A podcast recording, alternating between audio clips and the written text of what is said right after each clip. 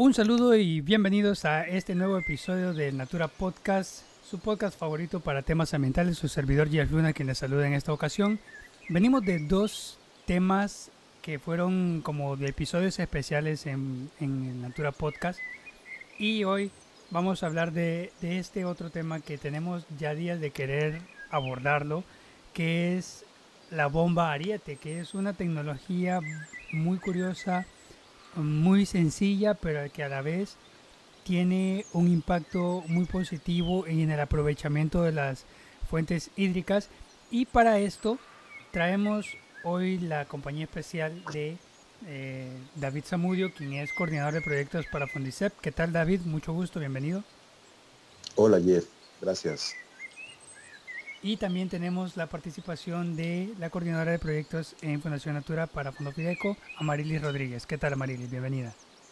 Hola, ¿cómo están? Saludos. Muy bien, muchas gracias. Entonces, eh, ya para entrar en tema de una vez, la bomba ariete. ¿Qué es, qué es una bomba ariete, David? ¿Qué, ¿Qué es tu mecanismo? ¿Para qué funciona? ¿Cómo funciona? ¿Nos puede hablar un poco de esto? Sí, bueno, antes de, de entrar en, en la definición tal como la bomba, pues mencionar que el sistema de Ariete no es una tecnología nueva, realmente es una tecnología eh, que tiene por lo menos 200 años, eh, utilizado ampliamente en, Europa y otros lugares, eh, y que se descontinuó su uso por la aparición ya en el siglo XX este, de los motores a combustión y pues allí este, se, hicieron las bombas estas que se impulsan con, combustibles de, combustión fósil. Eh, la bomba del ariete eh, es una bomba hidráulica que funciona con un ciclo que se activa eh, en el momento en el que la energía que se desplaza en el movimiento del agua eh, que llega a la bomba, este, activa en, momentos diferentes eh, eh, el cierre de unas, de unas válvulas que se llaman válvulas de alivio y abren a su vez la válvula que entra a un tanque donde hay aire, este aire que es impulsado, perdón, llevado dentro de ese tanque hacia la parte superior, empujado por la fuerza del agua. Este, una vez que está bien comprimido, él le hace una contrafuerza al, volumen del agua o al cuerpo del agua y lo impulsa en dirección contraria en ese momento. Este, parte del agua que ha entrado al cilindro este, eh, es impulsada a la parte del bombeo, pero la otra gran parte del agua este, abre el ciclo de, las válvulas de alivio.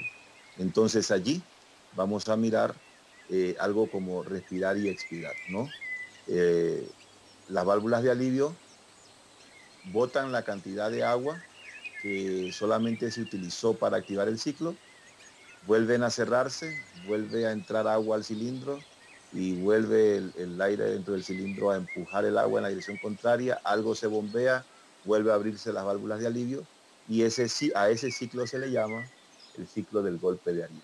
entiendo, según lo que usted nos está hablando, que una de las principales usos de esta bomba ariete es el poder bombear agua. Ahora, me llama mucho la atención que usted menciona que esto no es una tecnología nueva, sino que es algo que ya antes se utilizaba y que después se cambió a las bombas de combustión, bueno, por combustibles fósiles.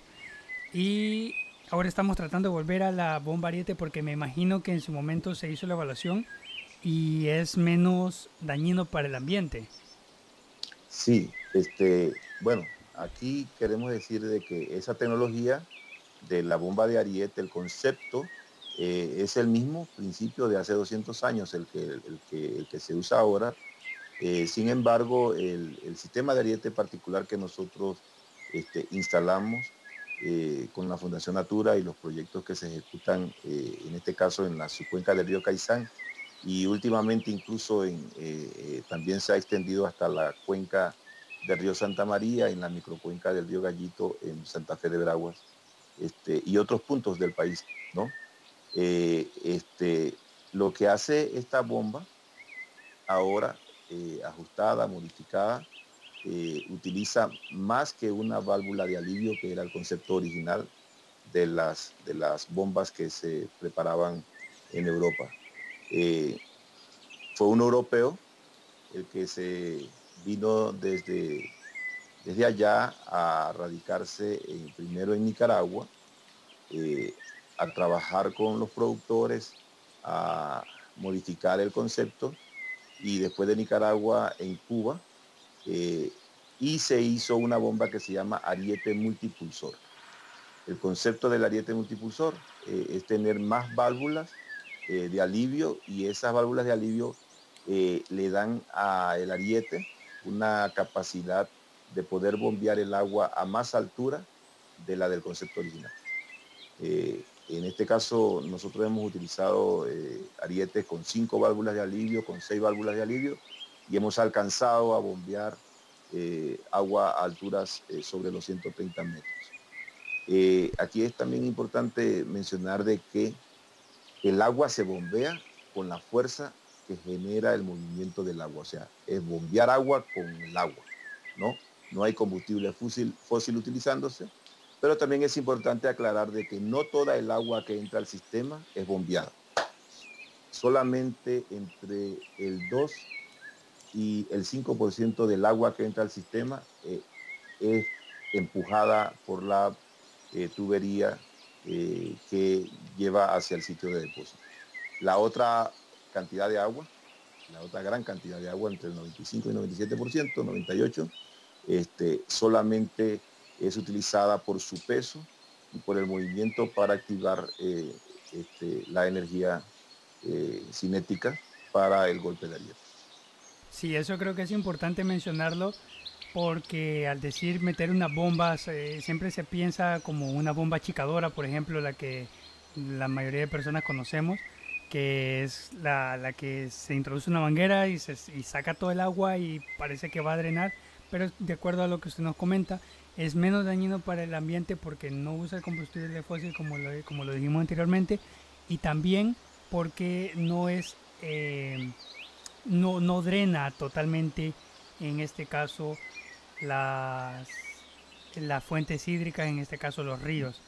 Ahora, eh, Amarilis, en, la experiencia de Fundación Natura, ¿por qué se decidió empezar a emplear estas bombas arietes en los proyectos y qué beneficios traen en este caso tanto a los que la utilizan, los que se ven beneficiados, como al ambiente?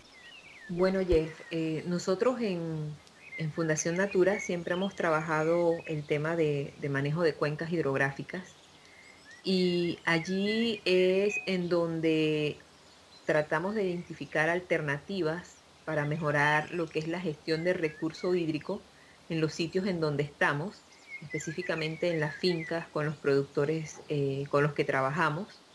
Entonces, eh, allí es en donde este sistema Ariete se convierte en una gran alternativa para cubrir estas necesidades de agua que nos encontramos en estos sitios Em, como mencionaban eh, ustedes anteriormente, es, una tecnología eh, ecológica, entonces eh, de la cual se obtienen buenos resultados y lo principal que se tiene un uso eficiente del agua y también entonces contribuimos a lo que es a garantizar su sostenibilidad. Entonces, es una alternativa que hemos identificado y, la cual, como mencionaba el señor David, la hemos trabajado tanto para el área de Caizán con productores que se dedican a la ganadería y también para el área de Santa Fe en Veraguas, específicamente en Gallito, para productores que se dedican a lo que es el cultivo de café y otros rubros también, específicamente más el, tema de hortalizas. Sí, muy, muy interesante entonces el aprovechamiento del, del agua, como dices. Eh, yo tuve la oportunidad la otra vez con una gira, fuimos con, con David, fuimos con Amarilis a ver específicamente esta bomba ariete. Eh, nos la mostraba el compañero Richard, que pues ya no está con nosotros y que que realmente aprendimos mucho de, las palabras de él cuando estábamos por allá. Eh, un saludo a la familia si nos están escuchando en este momento. Y algo que él nos mencionaba era que antes él le tocaba bajar con todas sus vacas a la orilla del río, todo su ganado, y eso influía en que las, los animales en este caso defecaban cerca de las vías del río. Eh, aparte de eso también era como un ejercicio físico extra. ¿Puede hablarnos un poco más acerca de esto, de estos beneficios, en este caso para el ganadero, David? Sí, claro.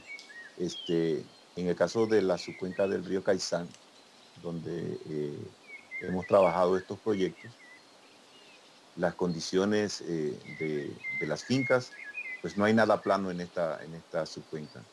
Eh, estamos en la cuenca media del río Chiriquí Viejo y prácticamente todas las fincas este, tienen unas ondulaciones bastante severas, lo que hace que la actividad ganadera este, se, esté desarrollando sobre laderas. Eh, entonces las fuentes de agua eh, están quedando en las partes bajas por donde corre la, donde fluye la irrigación de la, cuenca, de su cuenca. Eh, lo que hacen las fincas normalmente, aquí y en cualquier lugar, es que disponen la división de sus potreros en función de dónde está la fuente de agua y el ganado se mueve hacia ese sitio para ir a tomar agua. Normalmente las fuentes de agua están en las partes bajas. El ganado se mueve desplazándose eh, ladera abajo eh, a, tomar agua.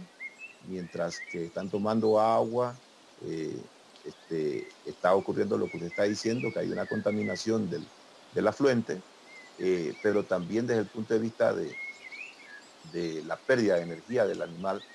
El animal después de que sacia su sed, tiene que regresar a, comer eh, o al pastoreo, entonces ladera arriba. Esta eh, este, actividad que se ha venido implementándose con el ariete, eh, lo que hace es que la disposición del agua esté más cerca de, los animales, que la división de los potreros se haga en mangas más pequeñas, que la distribución del agua esté allí exactamente dentro del potero, los animales eh, dejan de perder eh, energía, la conversión de alimento a carne es más, eh, más rápida, entonces este, también, desde el punto de vista ambiental, que es la razón primera por la que nosotros estamos trabajando y Fundación Natura invierte en esta subcuenca y en otros sitios del país, es por la conservación. lo que buscamos es que los animales este, no vayan a contaminar el afluente. Así que esa sería la primera cosa. De allí también quería señalar algo, Jeff, con el último comentario antes de esta pregunta que, hiciste, antes de que se nos vaya la idea. Eh, eh, sí es cierto de que este, esta es una eh, actividad amigable con el ambiente, con, el agua, con la optimización del recurso agua y sobre todo no es una actividad extractiva un motor a combustión en una finca eh, probablemente eh, consume una gran cantidad de agua, eh, reduciendo el, caudal en el, curso del agua para las fincas vecinas. Para este caso, nosotros estamos retornándole al afluente el 97 al 98% del agua este, regresa al afluente a pocos metros de haber sido desviado para la operación del ariete. Entonces, eh, con esta forma de bombeo, varios usuarios dentro de un, del curso de una, de una quebrada, de un río, de donde se esté tomando el agua, eh, van a poder eh, disponer de ese recurso y, también favorecer la, biota del, del, mismo afluente, ¿no? Peces y demás que conviven allí, porque simplemente no se les está secando como sí sucede, en muchos lugares donde el bombeo del agua es eh, por combustión. Totalmente de acuerdo, David. Ahora quisiera hablar en, ya como siguiendo la misma línea de lo que está diciendo usted ahora. ¿Qué tan complicado puede ser la instalación y cómo representa en este caso el beneficio de la inversión versus el ahorro y todo, y, todo esto que al final eh, trae de, retorno a las personas que, que aprovechan este tipo de, tecnología en las fuentes hídricas? Bueno, mira, eh, hay que decir que hay que hacer un proceso de, reingeniería en, la forma como, como los productores este, han resuelto hasta ahora, eh, tanto para la agricultura como la ganadería, el, poder disponer del agua. Esta no es una tecnología que, bombea el agua por caudal en el montonón de agua y tú ves tu problema resuelto inmediatamente, como es el caso de la utilización de bombas a combustión. Pero por otro lado, hay que aprender a, manejar este aparato, que es una forma muy sencilla, porque realmente es como un reloj de aquellos relojes de, cuerda que existían antes, los relojes suizos, que todavía existen. ¿No? Mi papá tenía uno que ese reloj, eh, nada más que le daba un poquito de cuerda y pasaba meses eh, dando la hora bien. En este caso, el ariete es como eso. Nosotros eh, lo que tenemos es un, aparato que hay que entender su operación. Es muy sencillo, como, como fue adaptado este, en, Cuba, en Nicaragua, nosotros también hicimos nuestras propias adaptaciones aquí en Panamá. Eh, primero lo hizo la cooperativa College y, por último lo, hemos hecho nosotros mismos, el Fundicep, este, para que entendiendo qué le es más fácil al productor, ¿no? Ya lo último que hemos hecho como Fundicep en, el diseño del aparato eh, permite a una persona que, que, cree disciplina entenderlo, darle su mantenimiento y saber operarlo, cambiar las refacciones, mandar a hacer las refacciones porque todas se pueden hacer en, el entorno donde haya una tornería o, con materiales que son de fácil adquisición. Eso desde el punto de vista de la, operación. Eh, ya para el tema de la pregunta seguía, disculpa Jeff, me quedé ahí en la parte de la operación. Si puedes volver a, repetirme la pregunta, la última parte. Sí, sí, le, decía cuáles son los beneficios. Obviamente hay que hacer una inversión en este caso para poder tener la disponibilidad de una bomba ariete eh, instalada. Entonces, ¿cuáles son los beneficios versus en este caso el costo de la, de la bomba ariete como tal? Bueno, mira, la instalación de, un aparato de esto y la construcción de un aparato de cinco válvulas de tres pulgadas este, está rondando eh, los 4.200 dólares, ¿sí? Eh, bueno, cualquiera dice, oh, pero eso está más caro que comprar un motor a combustión. ¿Dónde está el beneficio? Este es un aparato que desde que usted hizo la instalación en campo, este, va a poder activarlo con la fuerza del agua y lo único que tienes que garantizar es tener un sitio de almacenamiento, ¿sí? Porque él te va a bombear agua las 24 horas del día, ¿sí? No va, no va a bombear el, el gran volumen de agua, sobre todo la parte más alta de la finca donde, a donde logre llegar, allí sobre 100 metros podríamos estar ah, eh, recibiéndose 4.000 litros de agua, 4.200 litros de agua en un día. Pero cuando usted hace esa conversión, si fuera ese el caso de que estoy bombeando agua sobre 100 metros, 4.200 litros de agua por 365 días, si es que lo uso los 365 días del, agua, del año, tengo 1.533.000 litros de agua bombeados allá. Esa, esa agua bombeada allá, si uno la, compara en función de un motor de combustión, primero, hagamos la comparación. Hasta ahora yo no conozco, al menos de los motores que, yo he, este, me ha tocado estar con productores y que yo mismo he instalado, motores de combustión que logren subir el agua más allá de 30 metros. ¿sí? Eh, desde que yo arranco el motor, ahí tengo eh, eh, consumo de combustible y de aceite, ¿no? Y desgaste en el mismo motor. Este, en este caso, yo bombeo 24 horas agua, el desgaste es mínimo porque prácticamente que las refacciones tendría que hacerla una vez al año nada más. Este, el cambio de algunas de las piezas internas del, aparato este. Pero todo ese montonón de agua, si yo lo, pudiera comparar con, con lo que un motor me bombea en menos tiempo por un momento determinado, se compensa con respecto a los costos. Porque el costo del combustible, bueno, ahora tenemos el combustible barato, pero nosotros hasta hace eh, 3, 4 años atrás teníamos el combustible carísimo aquí, ¿no? Entonces cualquiera que tenía esa opción estaba gastando por bombear una cantidad de agua un montonón de plata. Entonces, el retorno de la inversión eh, se consigue a la vuelta, porque este es un aparato que le va a durar a usted todas las veces, todo, todo el tiempo que usted esté dispuesto a que le dure. La, misma estructura como tal eh, está hecha con materiales para durar sobre 50 años. Este, y las piezas por dentro que se cambian son piezas que, se, que de muy poco costo que usted la puede cambiar todos los años.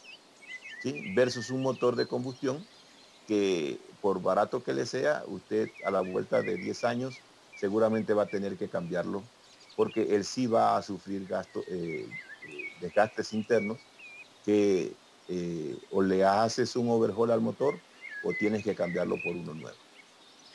No, y aparte de eso, entonces el mantenimiento, el estar haciendo el cambio del aceite, las bujías, que si se me cayó se golpeó, el ruido que hace, el que tengo que estarlo transportando cada vez para, para ir allá, o sea, todo eso implica un gasto, un costo, dificultad y demás, ¿no?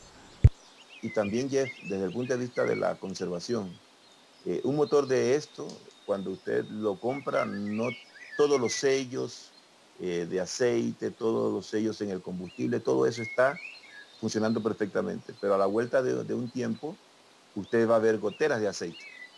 Y eh, decía un profesor acá en Chiriquí que una gota de aceite puede contaminar 2.000 litros de agua. ¿No? Entonces, eso no lo va a ver usted nunca con el sistema de ariete. Porque el sistema de ariete no tiene tal emisión de, de, de efluentes. ¿no? Él usa agua para bombear agua y el agua que regresa a la, fuente está limpiecita. Sí, es muy interesante todo esto que hemos platicado hoy. A David, muchas gracias por su tiempo. A Marilis también por habernos acompañado durante este episodio.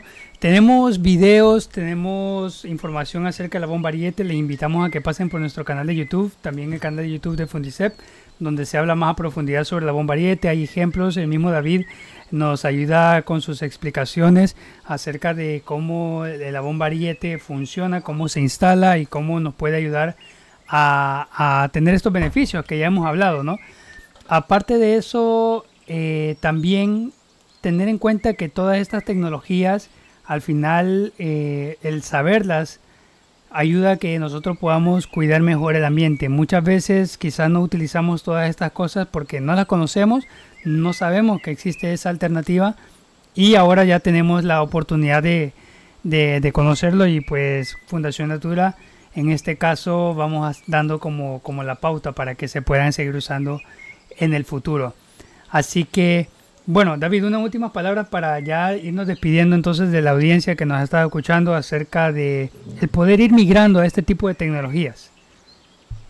Bueno, a, los oyentes, eh, es una tecnología que vale la pena eh, incluirla dentro de la producción de una finca eh, para hacerla sostenible. Cualquier inversión que usted haga que signifique sacar dinero de su bolsillo, en este caso combustible para hacer operar estos aparatos de bombeo por combustión, es una erogación que difícilmente retornará a su bolsillo. En este caso tenemos sí una inversión al principio, pero después de esto, lo que tenemos es una, eh, no podemos decirle máquina, eh, un sistema instalado en, su finca que es sostenible y que le va a, estar brindando a usted eh, muchas, muchos beneficios este, para que su actividad sea productiva. Para ponerle otra palabra, va a hacer que su dinero rinda. Así mismo es. Excelente. Bueno, muchas gracias David, muchas gracias de nuevo Marili y muchas gracias también a usted amigo oyente, amigo oyente que nos ha estado escuchando durante este episodio de Natura Podcast, este tema tan interesante que es la bomba ariete.